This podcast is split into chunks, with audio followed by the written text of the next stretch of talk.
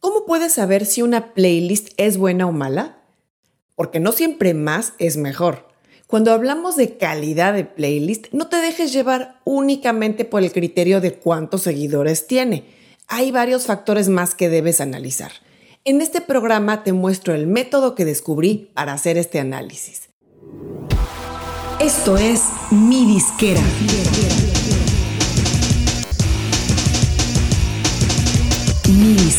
donde tu música es tu negocio.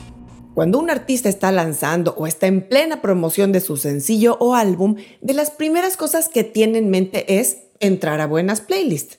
El asunto es que muchas veces nos dejamos llevar por la fachada, por lo alto o bajo del número de seguidores, en vez de revisar otros datos. Bueno, y antes de seguir, quiero decir que en este programa me voy a referir únicamente a las playlists de Spotify. Pues no porque las de Apple Music, Tidal o Amazon Music no sean buenas.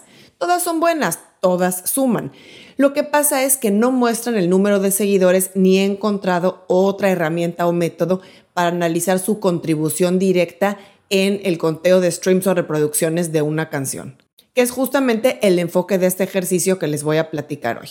Cuando un artista lanza una canción, si logra colocarla en alguna de las playlists editoriales de Spotify, como las de estrenos de los viernes o cualquier otra de género o concepto, bueno, es motivo de fiesta. Y claro, es que estar en esas playlists es garantía de que esa música va a estar expuesta a gente receptiva para ese tipo de música y que muy probablemente va a generar buena actividad orgánica y incremento en los seguidores y en el número de reproducciones. Pero bueno, sabemos que no es fácil entrar a esas listas editoriales de Spotify. Claro, salvo que seas un artista grande y que de entrada sacas una canción y va a estar ahí. Pero bueno, si eres un artista nuevo o en desarrollo y no tienes un equipo de una disquera atrás grande o un sello que estén constantemente en contacto directo con el equipo de Spotify, suele ser más complicado. Aunque claro, el equipo de Spotify argumenta que su herramienta de autoservicio de envío de música a sus curadores vía Spotify para artistas es el método ideal. Estoy de acuerdo, pero tengo mis reservas que esa vía tenga las mismas posibilidades de éxito para entrar a una playlist de lo que mencioné antes.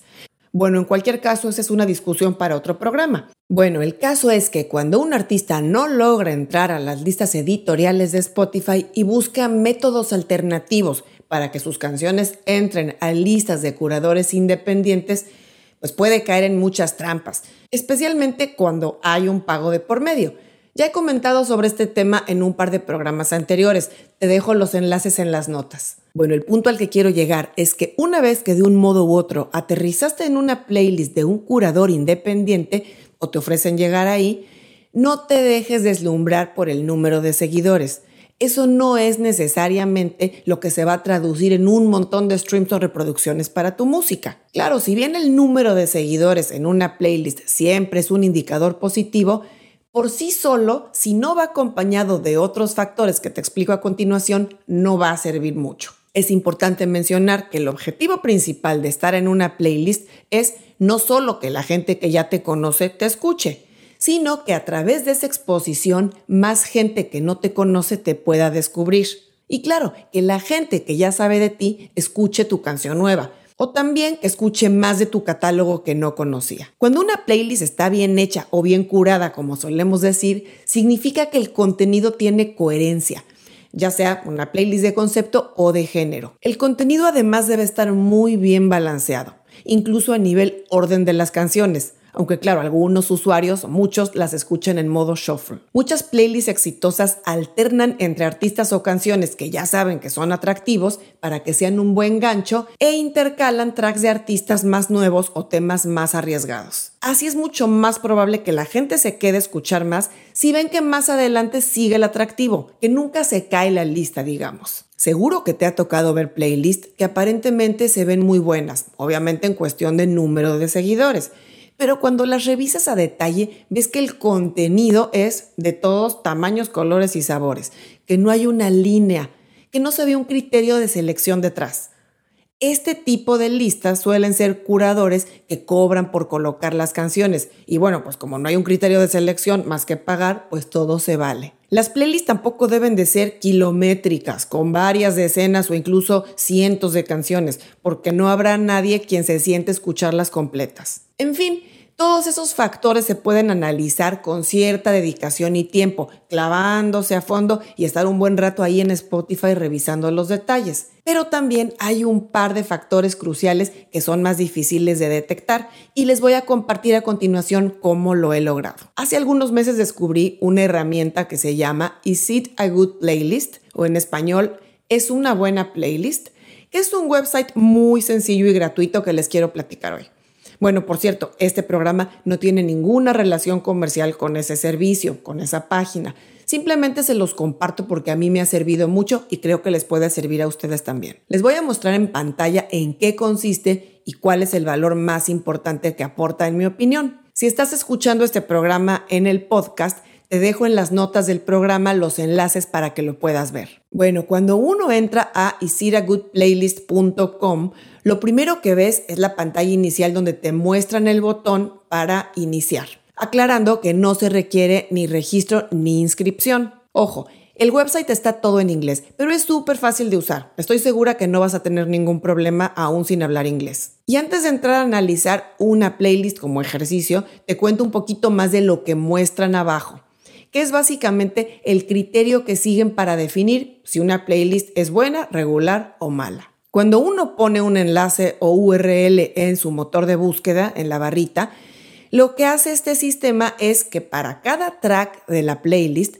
revisan el perfil de cada uno de esos artistas y si encuentran esta playlist en la sección de Discovered On o Descubierto en, significa que ese artista ha recibido una cantidad sustancial de reproducciones provenientes de esta playlist en los últimos 28 días. Así, una playlist buena va a ser aquella que tenga varios o muchos artistas para los cuales esta playlist aparece en su sección de Discovered On, que esos artistas tienen una buena cantidad de escuchas mensuales. E idealmente, la posición de la playlist en el Discovered On de los artistas debe ser lo más alta posible, es decir, entre más arriba esté, quiere decir que esa lista ha contribuido más a atraer nuevos escuchas al artista. Y finalmente, que la canción esté en una posición alta o media de esa playlist. Porque bueno, si estuviera mucho más abajo, es menos probable que la gente llegue hasta ella, en especial en los playlists muy largos, con muchos tracks.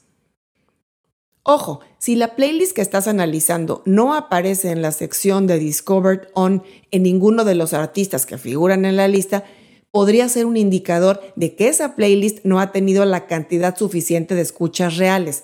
Podría ser incluso una playlist fake o inactiva.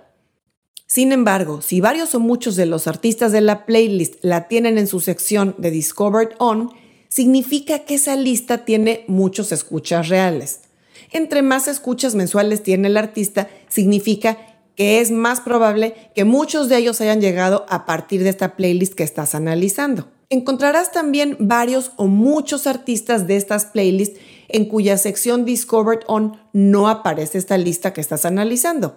Eso sucede sobre todo con los artistas más grandes o más reconocidos, ya que pues, obviamente es menos probable que la gente los haya descubierto a partir de esta nueva playlist que estás analizando. Así que inténtalo tú, solamente tienes que copiar un enlace de la playlist que quieres analizar directo de Spotify y lo pegas en la ventana en blanco, en la barrita en el website de isiragoodplaylist.com y le das clic en analizar. Es interesante hacer este ejercicio con frecuencia. Pruébalo y me cuentas qué tal te funciona. Espero que te haya gustado este programa y que te haya servido este pequeño tip de hoy. Y si te gustó, dale un like o recomiéndanos y comparte el programa con quienes crees que pueda servirle. Hasta muy pronto.